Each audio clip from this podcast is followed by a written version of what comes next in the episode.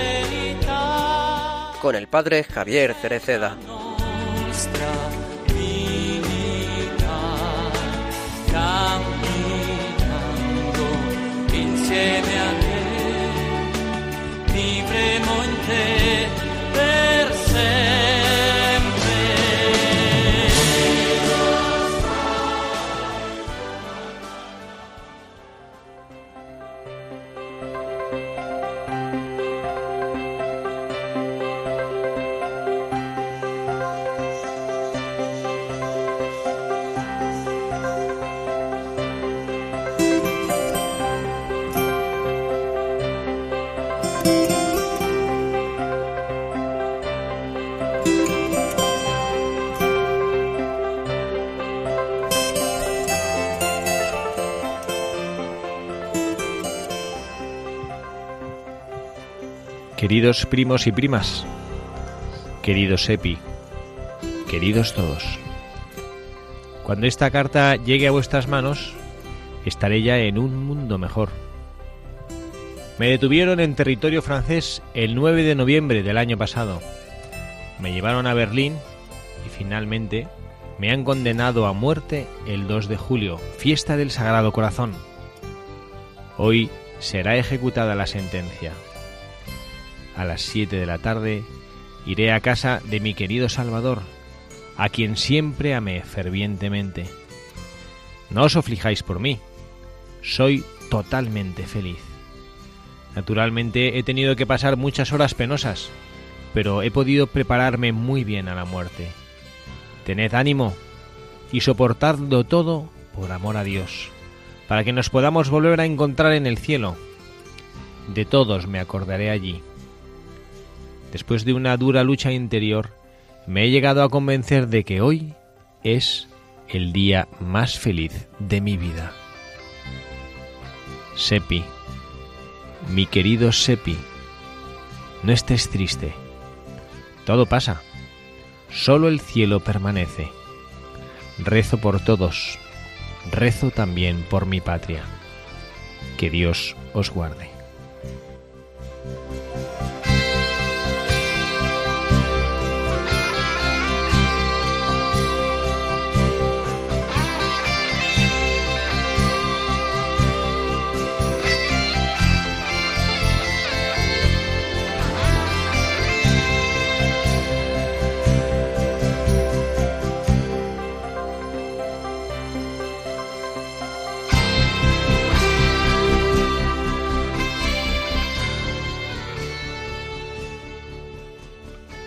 Tardes, queridos amigos.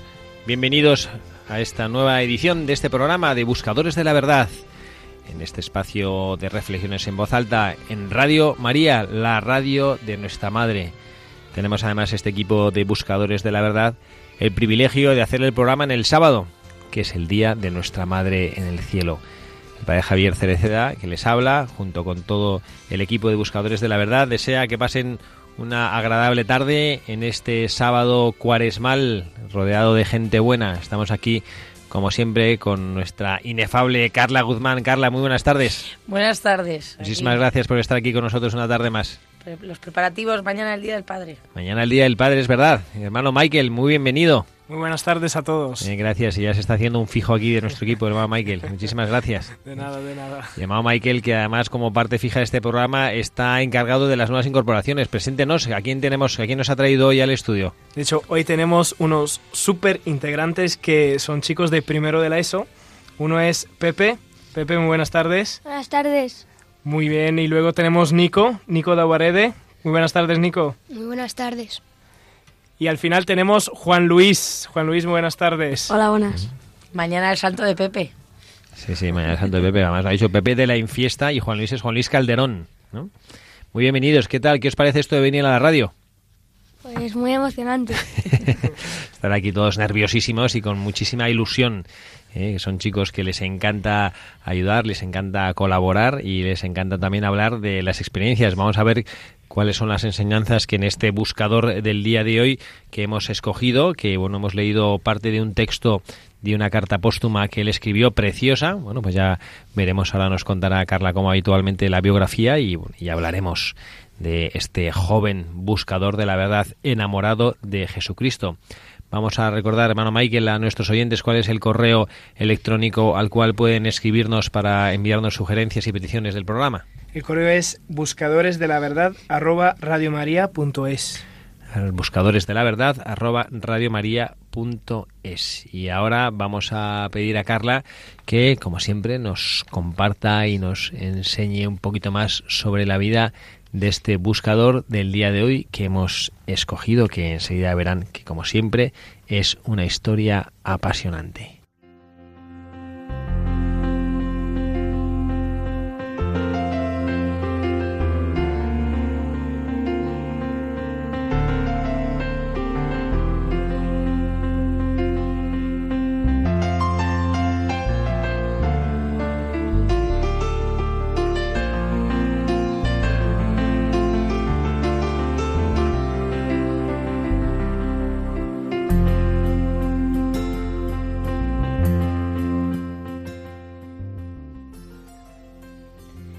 El sacerdote austriaco Santiago Gap no titubeó al censurar en sus homilías el racismo de Adolf Hitler tras la anexión de Austria al Tercer Reich.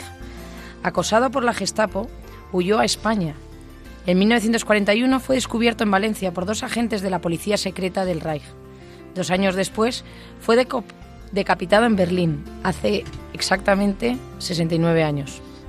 Gap había llegado a la capital valenciana perseguido por el régimen de Adolf Hitler, cuyas teorías racistas había criticado con contundencia en Austria, según, ha indicado el sacerdote marianista José María Salaverry, autor de su biografía. Pasión por la verdad frente al nazismo. En Valencia, el sacerdote dio clases en el Colegio del Pilar hasta que fue apresado por agentes de la policía alemana que se presentaron ante él fingiendo ser judíos huidos de Alemania para evitar los campos de concentración. Gap había nacido en Battens, Austria, en 1897 y tras combatir en la Primera Guerra Mundial en el ejército austriaco ingresó en la Compañía de María y se ordenó sacerdote. Sus contundentes homilías contra el racismo de Hitler, que había anexionado Austria al Tercer Reich, le encumbraron como un auténtico héroe, admirado por los que rechazaban la barbarie nazi. Tuvo que huir de su país perseguido por la Gestapo en 1939. Tras pasar por Burdeos, llegó a Valencia en 1941, donde fue acogido por la comunidad marianista del Colegio del Pilar, donde ejerció como capellán y le fueron encargadas las clases de alemán y de latín. Pocos meses después, en 1942, dos jóvenes alemanes, que dijeron ser hermanos judíos perseguidos también por los nazis, se presentaron al Colegio del Pilar y pidieron ayuda al sacerdote austriaco. Se estableció entre ellos lo que parecía ser una sólida amistad, hasta el punto de que los jóvenes le rogaron, le rogaron que les instruyera en la fe católica para recibir el bautismo. Días antes de la fecha prevista para el sacramento bautismal, Cap fue invitado por sus dos amigos a viajar a San Sebastián para recibir a unos familiares. De allí, mediante engaños, le hicieron pasar a Endaya, ya en Francia, donde fue apresado por agentes de la Gestapo, la policía secreta alemana a la que pertenecían los dos falsos judíos. Condució a París y luego a Berlín, donde hizo continua profesión de su fe mientras era torturado, fue finalmente decapitado el 13 de agosto de 1943, tras ser condenado a muerte por un tribunal popular. Se da la circunstancia de que en su posterior proceso de beatificación, uno de los testimonios que se aportó a la Congregación para la Causa de los Santos del Vaticano fue el de uno de los propios torturadores nazis, el antiguo pastor protestante Karl Neuhaus el Papa San Juan Pablo II beatificó a Santiago Gap el 24 de noviembre de 1996 y dispuso que su fecha litúrgica se celebrase el 13 de agosto, día de su martirio.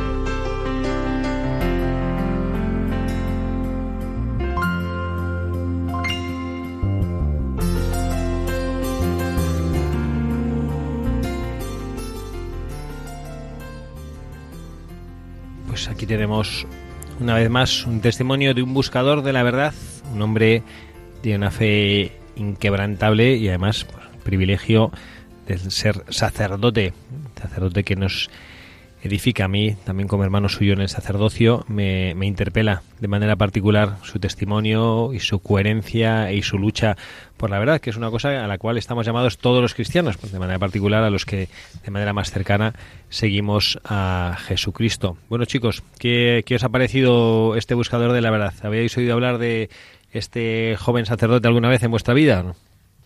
Yo nunca había oído hablar, pero me ha parecido un sacerdote muy valiente al, de, al hablar contra los nazis. Sacerdote valiente, ¿eh? Y a ti, Juan Luis, ¿qué te ha parecido también este sacerdote? ¿Qué piensas de él después de haber escuchado esta biografía apasionante? A mí, en su lugar, yo no hubiera podido hacer lo que en este caso él ha hecho, que ha sido soportar todas las fuerzas de los nazis y pelear por lo que él cree que es el cristianismo, la verdad. Pues es cierto, ¿eh? Esa... yo no había pensado esto. Sabéis que en este programa una de las cosas que hacemos después de haber leído la biografía de nuestro buscador es analizar algunos aspectos de su vida que a nosotros nos edifican, aspectos en los cuales nosotros nos podemos ver identificados, eh, algunas luces o algunas eh, fortalezas de su vida que le llamamos nosotros mensaje para los buscadores. Y podría ser bien, como Juan Luis nos dice, el, ese primer mensaje de este buscador, la capacidad de soportar las dificultades eh, en beneficio de la verdad. ¿Vosotros creéis que esto es una cosa para la que la gente se prepara? Pepe, ¿tú qué crees? ¿Que este sacerdote cuando estuvo en el seminario le dieron clases, eh? como si por ejemplo estuviera ahí preparado? Unos preparados para predicar, otros preparados, eh, venga, este preparándose, entrenándose para ser mártir. ¿Tú crees que hay un entrenamiento para esto? No, no lo hay. No lo hay. ¿Cómo crees tú entonces que este, que este sacerdote pudo llegar a soportar semejantes tormentos? Pues porque Jesús siempre estaba a su lado y porque tenía mucha fe. Porque tenía mucha fe. Pues efectivamente, este es uno de los mensajes que nosotros podemos recibir y podemos tratar de aplicar a nuestra propia vida. Yo creo que para el, tormento nadie está preparado para enfrentarse con la muerte, que es una cosa que va en contra de nuestra naturaleza. No es fácil, aunque él eh, al final de su vida sí está preparado. De hecho, el editorial que hemos utilizado en este programa coincide con una de las cartas póstumas que escribió Carla, porque si no me equivoco, él escribió dos cartas al final sí, de su vida. escribió una a su familia y otra a su director espiritual. Uh -huh. Entonces bueno, pues esta, esta carta que escribió a su familia hace ver que él, bueno, pues que había hecho un proceso, porque claro, no es que la apresaran y le mataran al día siguiente, sino que tardaron varios meses y él durante todo este tiempo se fue preparando. ¿no? Sí, de hecho él dice después de una dura lucha interior, porque claro, o sea, él también dice que, o sea, que que obviamente murió por, por, por defender lo que él creía, pero que, que lo pasó mal. O sea, que, que, que sufrió mucho. O sea, uh -huh. no, pero a mí me encanta que dice que al final, después de una dura lucha interior, me he llegado a convencer que hoy es el día más feliz de mi vida. ¿No? es duro.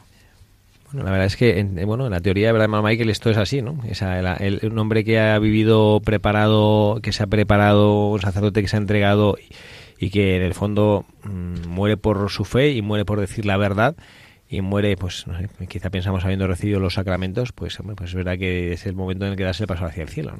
Esto sí es verdad. y yo pienso que también, es decir, eh, ser mártir y dar la vida por Cristo no es algo que se improvisa al primer momento. Es decir, que dice, ah, pues fue valiente en un momento y tal. No, pero es porque antes en el seminario ha preparado este sacerdote que supo dar la vida por Cristo. Y, y es impresionante y me llama poderosamente la atención cómo este sacerdote está viviendo con los ojos en el cielo. Es decir, dice a, su, a sus familiares, cuando esta carta llegue en vuestras manos, estaré ya en un mundo mejor. ¿no? Y esto es lo que construyó él en su formación y en su seminario. Me encanta lo de todo pasa, solo el cielo permanece. Así es. Es que no hay nada que realmente permanezca. ¿no? Nosotros vemos las, las ciudades cómo van cambiando, los lugares cómo van cambiando. Nosotros cómo vamos cambiando. Nosotros cómo vamos cambiando. Pero el cielo ahí está esperándonos.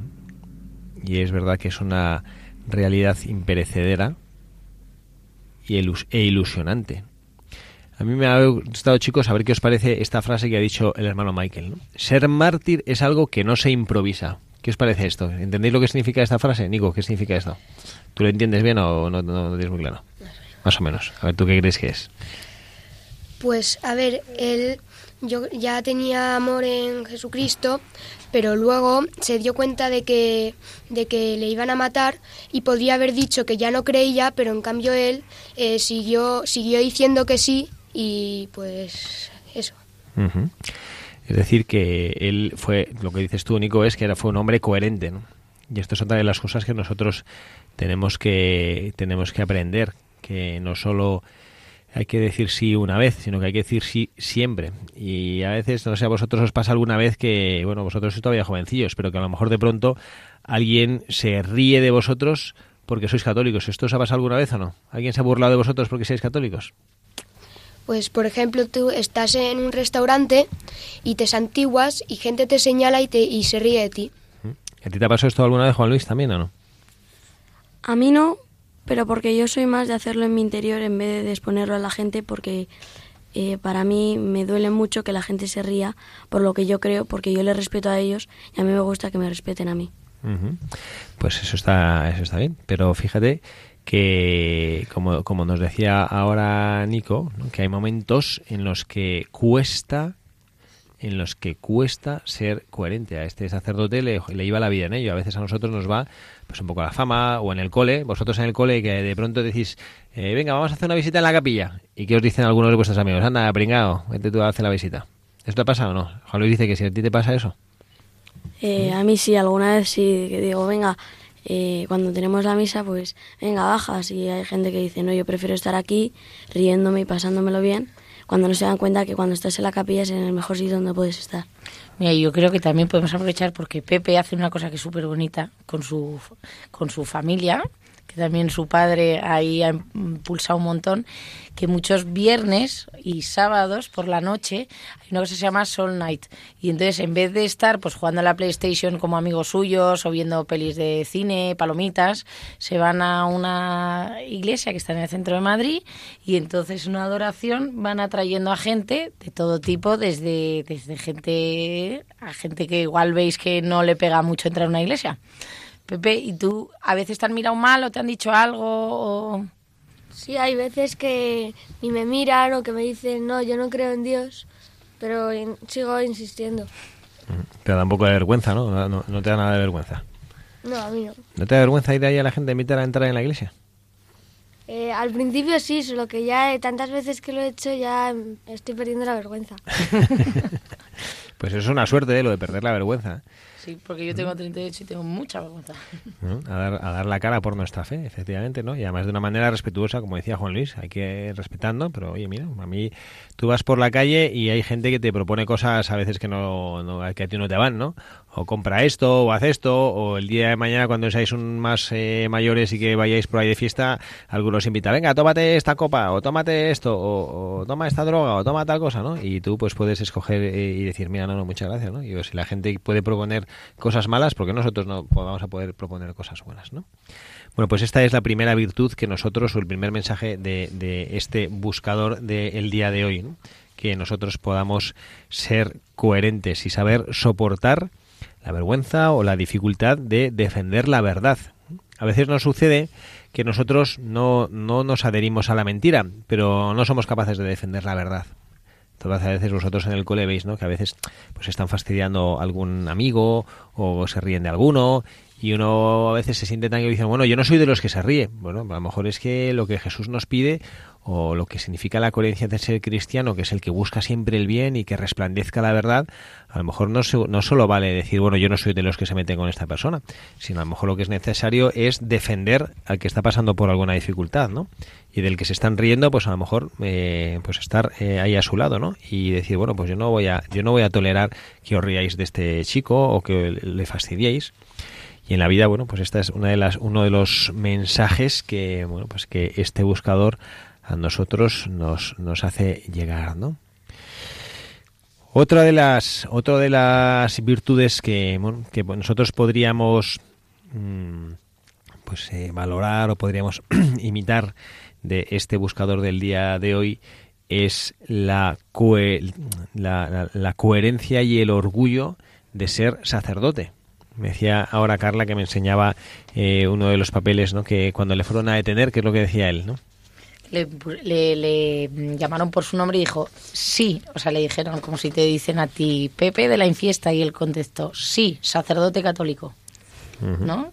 Que se enorgullecía. Sí. Él decía, eso a mí me, me recuerda ahora que estamos también en la cuaresma caminando hacia la Semana Santa, a mí me recuerda a esa afirmación de Jesucristo cuando le fueron a prender los soldados, ¿no? Que decían, eh, Jesús, eres quien buscamos a Jesús Nazareno, y él sale y dice, yo soy. ¿no? Y dice incluso que de la sorpresa algunos los soldados incluso se echaron atrás, ¿no? Como que echaron atrás, como que como tropezaron de la, de la fuerza con la que él afirmaba, aquí estoy, ¿no? Si lo que me buscáis es para aprenderme y para acabar con mi vida por eh, manifestar al mundo el rostro de mi padre, aquí estoy, ¿no? Si mi delito es hablar del bien y del amor, aquí estoy. Es un poco lo que nos pasa ahora a nosotros los cristianos, ¿no? que tenemos un poco de vergüenza, como nos dice Luis, que afortunadamente, Pepe, perdón, que afortunadamente él no tiene vergüenza de poder manifestar al mundo eh, cuál es, cuál es su fe. A nosotros sí nos pasa. Y, y no de una manera agresiva. Nosotros tenemos que ser como Jesucristo. Cristiano significa seguidor de Jesucristo y Jesucristo no imponía nada a nadie, no agredía nunca a nadie, no mm, forzaba nunca a nadie, él dejaba siempre la libertad, pero él también mostraba cuál es la verdad. Y nosotros Sí, también hecho. tenemos que sentir este este compromiso, ¿no? Perdón, perdón, Carla, a ver que te he interrumpido, que querías hablar. Estaba ya pensando. No es que como me he metido tanto en la biografía, eh, estoy, os quería compartir otra cosa que me encantó.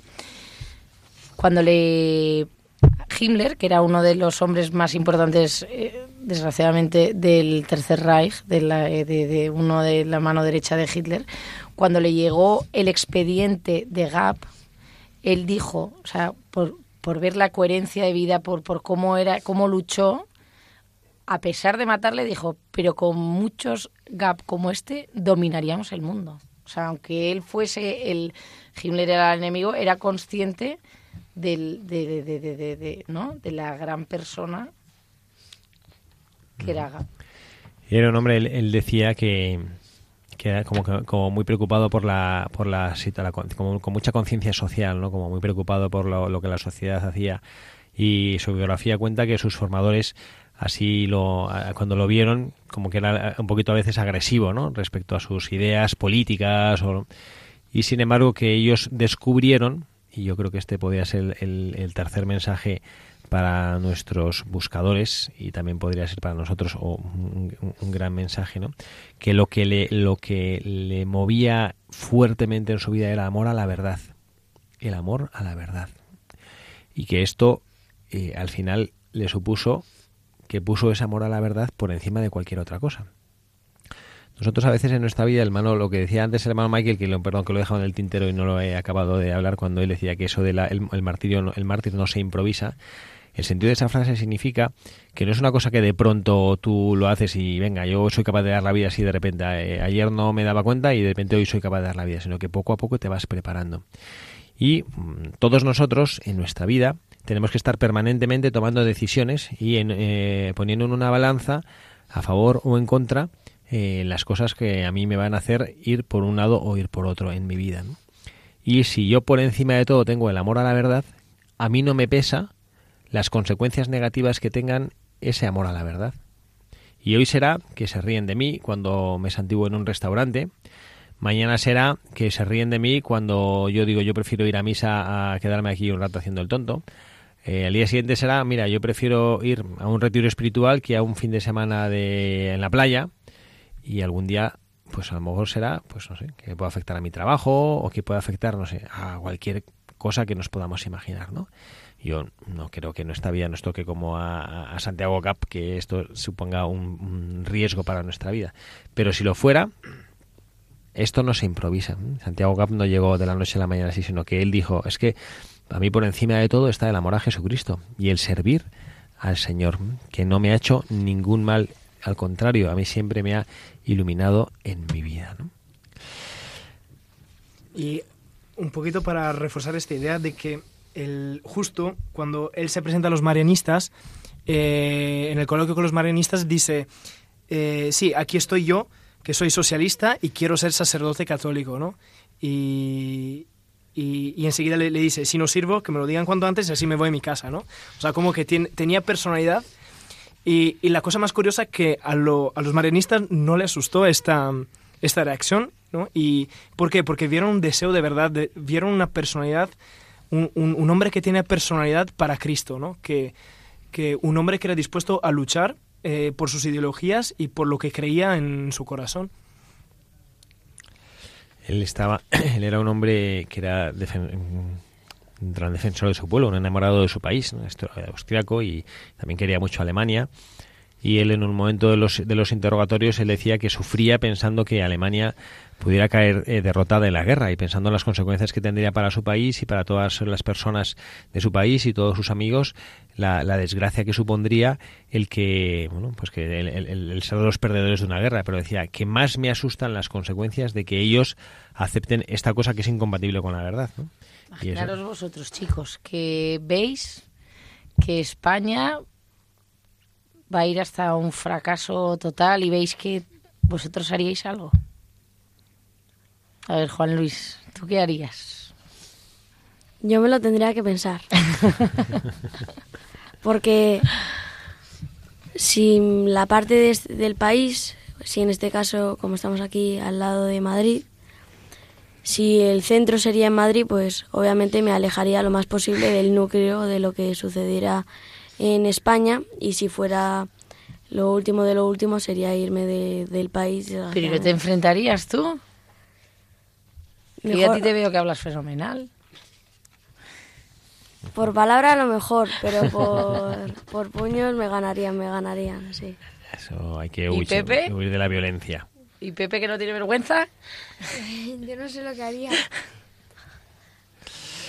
Pues el, otra de las cartas que escribió, como nos ha dicho Carla antes, escribió Santiago Gap eh, una carta a su, a su familia que hemos leído y luego también escribió una carta a, a su director espiritual, la persona que le había acompañado desde el inicio de su camino religioso y al que él pues en, el, esos últimos momentos pudo quiso quiso quiso despedir ¿no?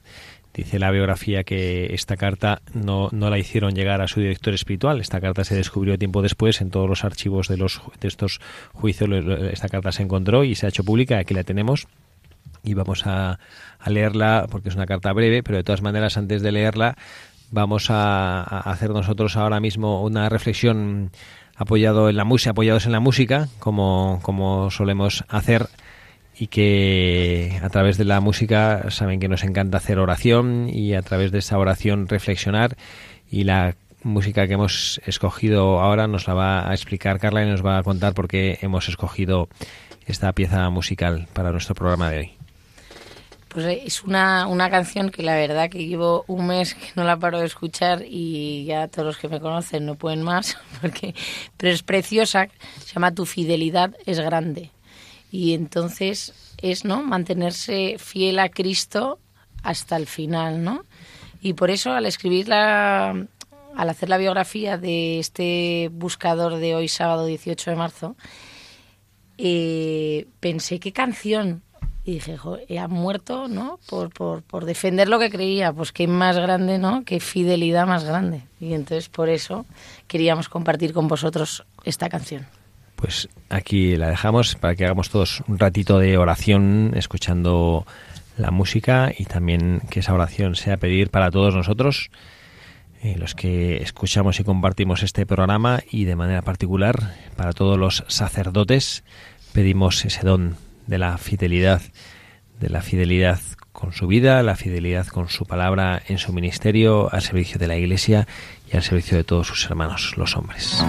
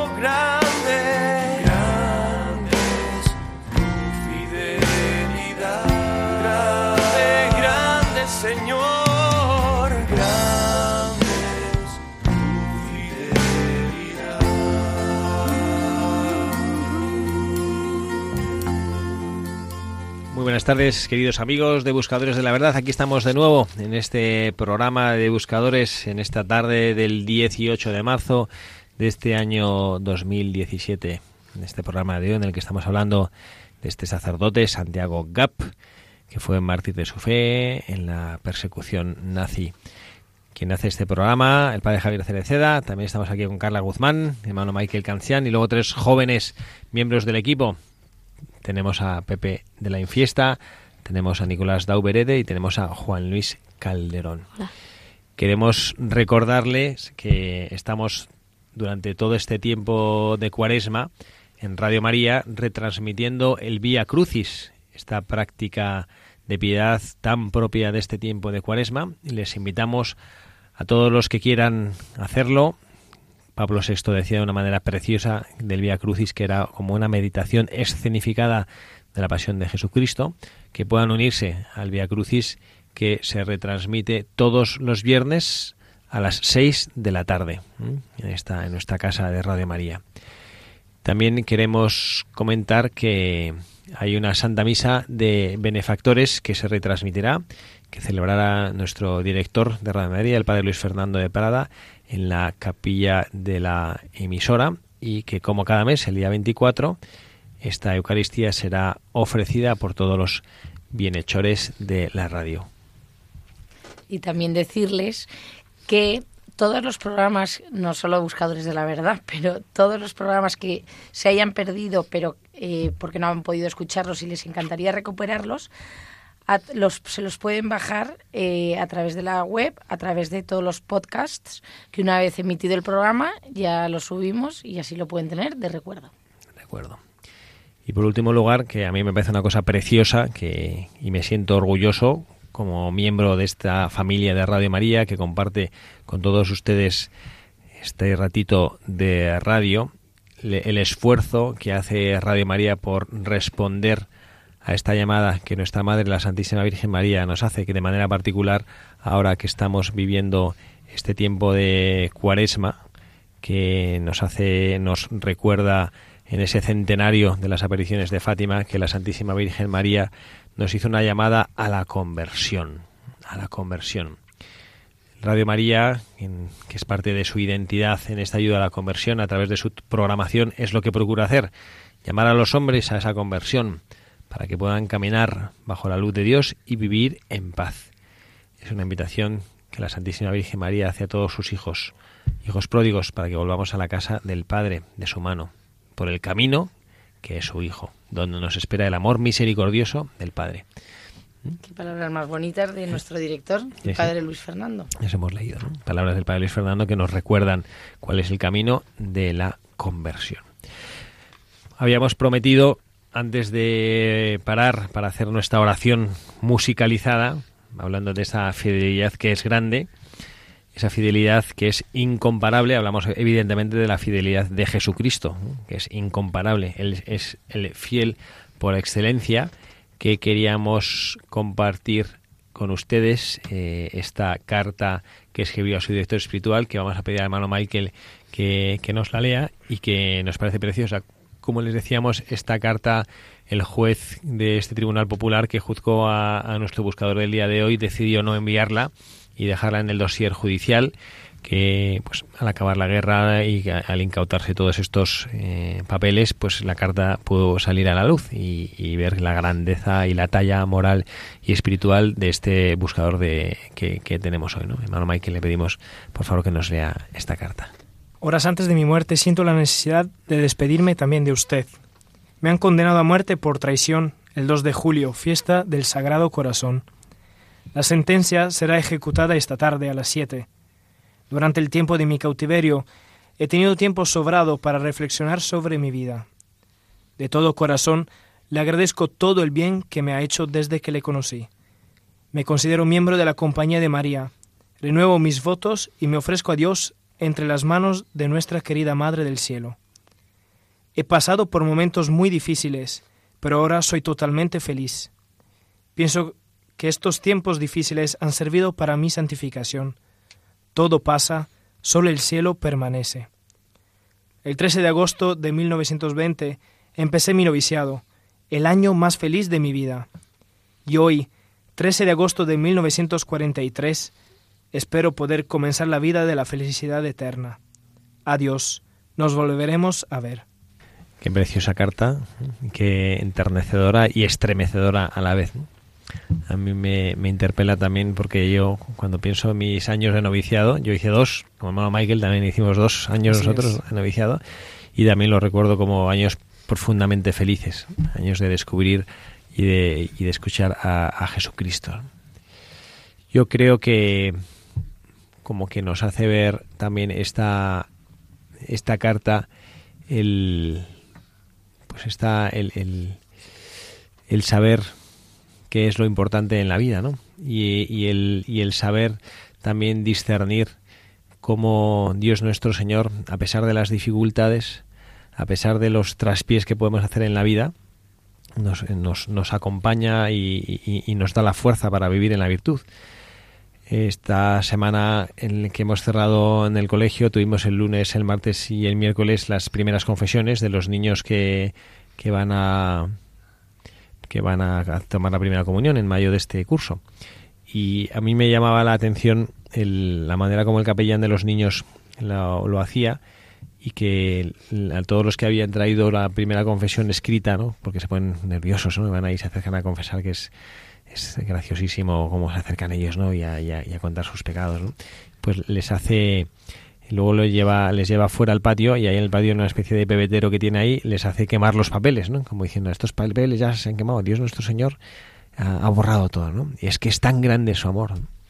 Y es verdad, ¿no? Como que es un cora que es un corazón del de Dios nuestro Señor, es un corazón ardiente y es un corazón que que, que, ilumina y que, y que es una gozada ver cómo, cómo todo lo perdona, ¿no? Y yo creo que esto es lo que a, los brazos de quien él sentía que iba, nuestro, nuestro buscador del día de hoy, ¿no? Pasa por momentos muy difíciles, pero ahora soy totalmente feliz porque el cielo permanece y todo pasa. El cielo permanece y todo pasa. Y yo siento que voy a pasar a una felicidad eterna. Y aquí sucedió lo que, lo que Carla nos decía, ¿no? que cuando lo fueron a entregar al pelotón de ejecución, en un formalismo preguntaban su nombre, ¿tú eres, eres tú Santiago? Y dice, sí, soy un sacerdote católico. Esa es su verdadera identidad. Sí, y algo que quiero un poquito evidenciar eh, es un paralelismo con las dos cartas, ¿no? Que justamente las dos frases que él dice aparecen sea a su director espiritual que a sus padres, que dice eh, esto que acaba de decir el padre, he pasado por momentos muy difíciles, pero ahora soy totalmente feliz. Y a sus padres dice, he tenido que pasar por muchas horas penosas, pero he podido prepararme muy bien a la muerte. Y eso es genial porque este sacerdote supo aprovechar todos los momentos de su vida para, para, para ganarse el cielo, ¿no? Y, y, una vez más lo que decíamos antes, que el martirio no se improvisa. Y sabía ver todas las ocasiones como una ocasión para ganarse el cielo. Y que sean las penas, que sea algo que le costaba, que sea algo que tenía que sacrificarse a sí mismo, pues todo era para el cielo y valía la pena. De hecho dice, todo pasa, pero solo el cielo permanece. Uh.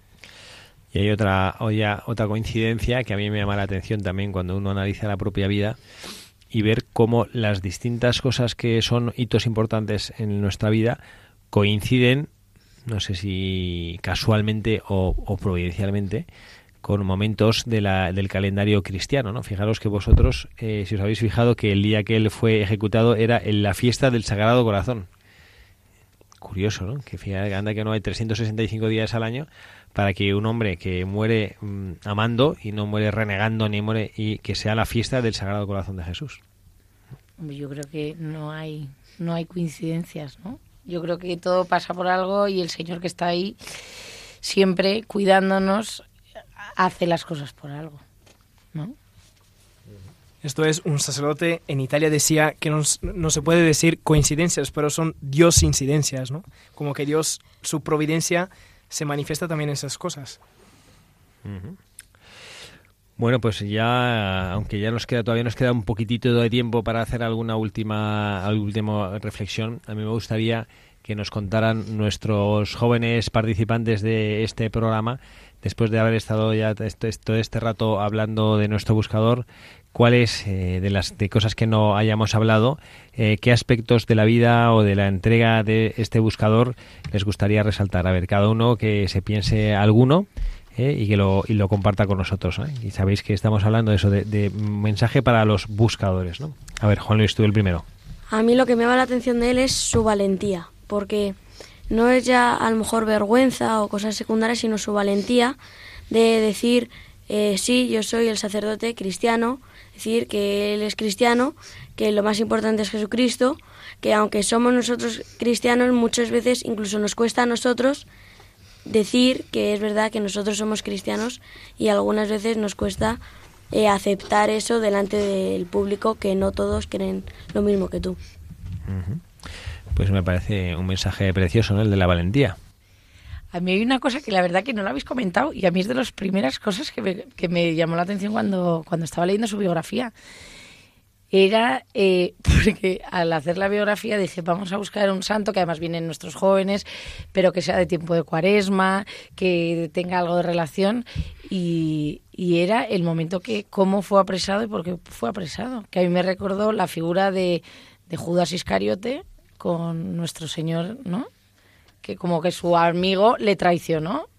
¿A vosotros no os ha llamado la atención? Y a mí es lo que más que le llevan al pobre a San Sebastián con engaños diciendo que le van a bautizar tal no sé qué, y hay uno de la Gestapo, le llevan a, a Francia que ya estaba eh, sometida por los nazis y de ahí le llevan a Berlín, ¿no? También él, ¿no? Que entrega, qué bueno que, que él eh, con una, ¿no? Pureza, intención, rectitud, que va a San Sebastián a conocer a unos familiares porque les porque se supuestamente se han convertido, les va a bautizar y entonces reciben a unos familiares y a través de eso del engaño, ¿no? ¿Y nadie lo ha comentado?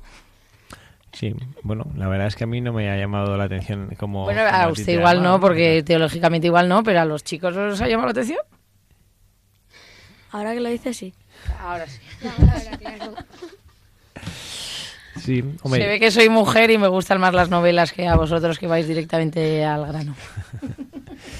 No, es verdad que a mí, a mí me llama la atención desde el principio el, el hecho de que estos se acercaron a, fingir que eran amigos de él, que estos eran agentes nazis y que fueron ahí a la, a la allá a Valencia, ¿no? Y yo pensaba, ¿no? A veces como, como el mal se empeña y, pone recursos, ¿no? Porque es que dos personas mandarlas, yo pienso, dos personas mandarlas ahí, pues no sé los meses que estarían, yo pienso, ¿no? Tampoco estarían todo el día, 24 horas al día con él, estarían ahí, bueno, a ver, ahora qué hacemos, cómo nos inventamos un, para llevarle bajo engaño, para hacerle salir libremente bajo engaño del país, para poder prenderle en la Francia ocupada.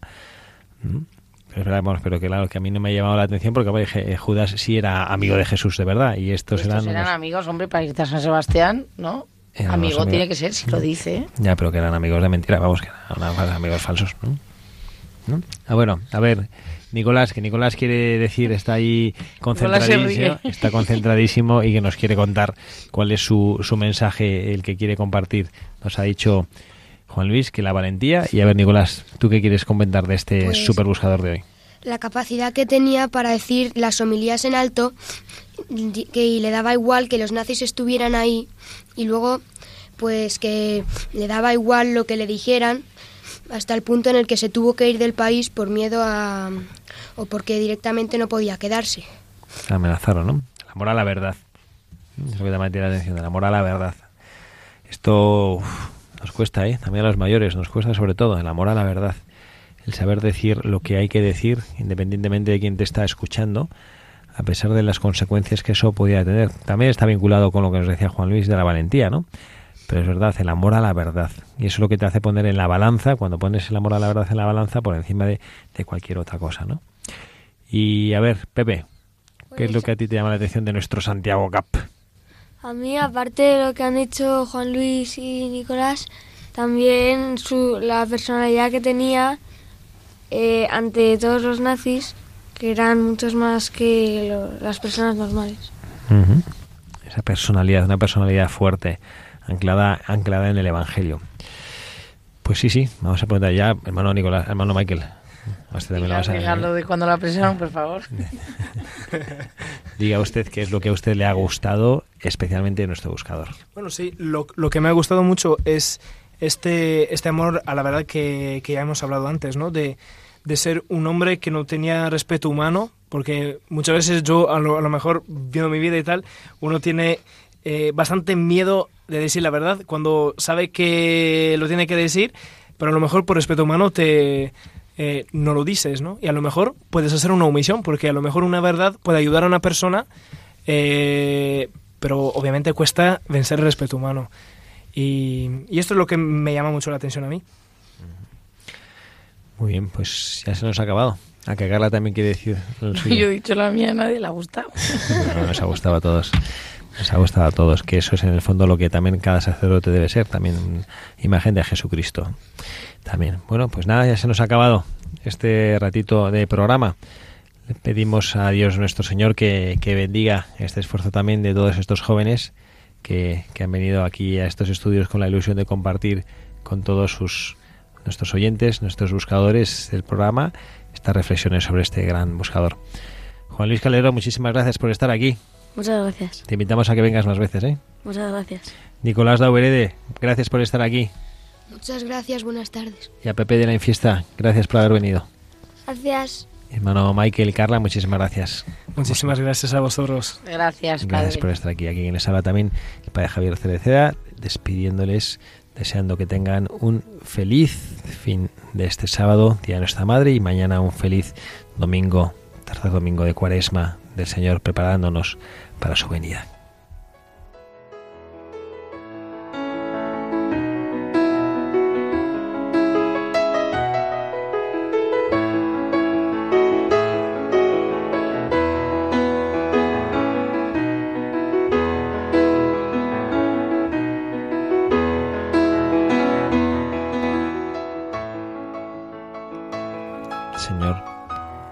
Nosotros también somos buscadores de la verdad.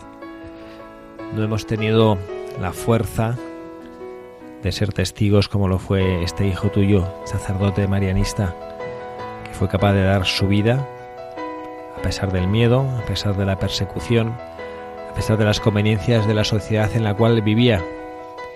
Te pedimos, Señor, que nos concedas la gracia de como Él ser valientes, ser fuertes, ser testigos de tu amor en este mundo que tantas y tantas veces te rechaza, en este mundo en el que la vorágine trata de acallar la voz de la verdad y la voz del amor.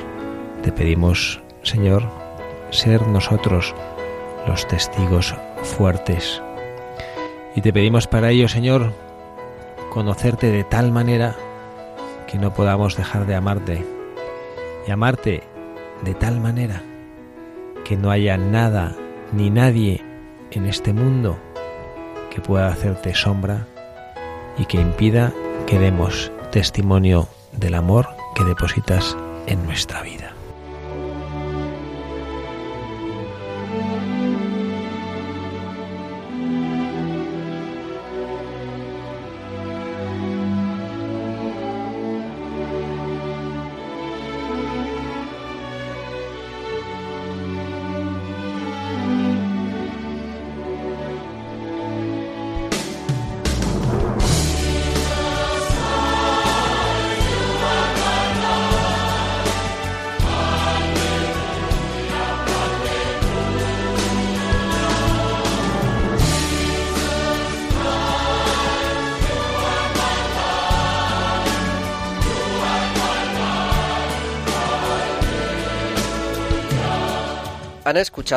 Buscadores de la Verdad